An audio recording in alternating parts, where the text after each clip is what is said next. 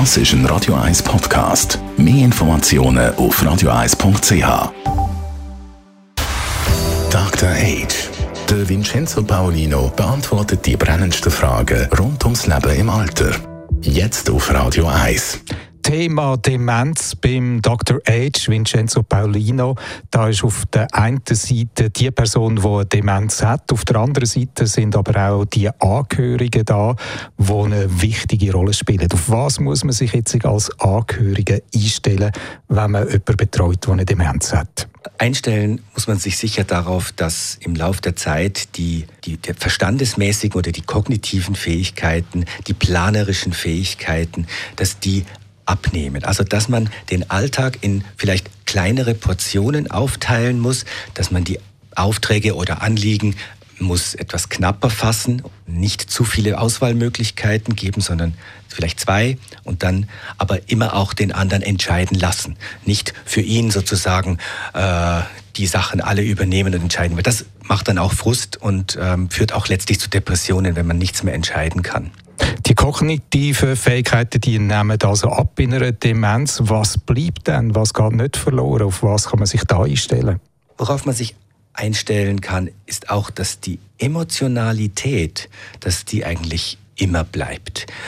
Menschen, die nicht mehr alles ganz genau durchdenken können, reagieren sehr gut oder sogar sehr wachsam auf Emotionalität. Sie merken, wenn jemand echt ist oder sie anlügt wenn jemand ihnen wirklich mit Freude begegnet oder nur so tut. Das ist sehr interessant, auch für mich als Berufsperson, das immer wieder zu sehen.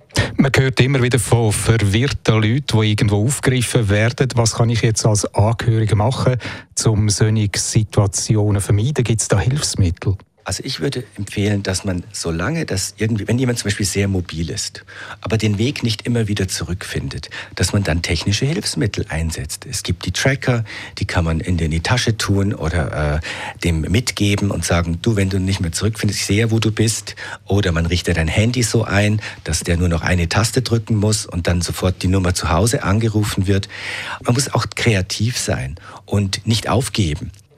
Pflege von Demenzkranken die kann sehr aufwendig sein, da kommt eben die Spannung drin auch. Was macht man, dass man selber da nicht an Anschlag geratet? Dann braucht es ein Entlastungsangebot, wo man sagen kann, jetzt bringe ich dich mal für eine Nacht oder für einen Tag und eine Nacht oder vielleicht mal eine Woche, damit ich auch mal Ferien machen kann als Angehöriger. Man muss als Angehöriger auch auf seine Kräfte und seine Möglichkeiten schauen. In, in aller Liebe also in, in der Liebe drinnen, aber trotzdem auch die Liebe zu sich selbst nicht vergessen. Das ist ganz wichtig. Dr. Age.